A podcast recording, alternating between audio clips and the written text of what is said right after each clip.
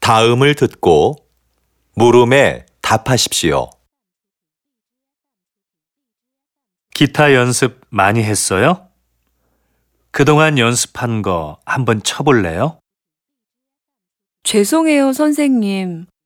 연습을 많이 못했어요. 기타를 잘 치려면 매일 잊지 않고 연습하는 게 중요해요. 그건 아는데 연습하는 걸 자꾸 잊어버려요. 그럼 기타를 잘 보이는 곳에 두세요. 그러면 기타가 자꾸 보이니까 연습하는 걸 잊지 않겠지요? 아, 그럼 저는 기타를 소파 옆에 두어야겠어요. 집에 가면 주로 소파에 앉아서 텔레비전을 보거나 음악을 듣거든요. 다시 들으십시오.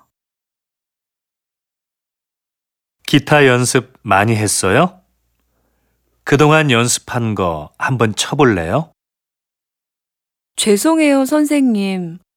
연습을 많이 못했어요. 기타를 잘 치려면 매일 잊지 않고 연습하는 게 중요해요. 그건 아는데 연습하는 걸 자꾸 잊어버려요. 그럼 기타를 잘 보이는 곳에 두세요.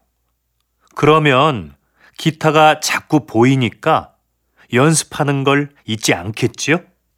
아, 그럼 저는 기타를 소파 옆에 두어야겠어요.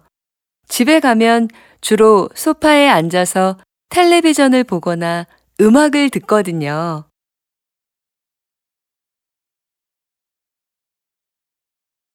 29번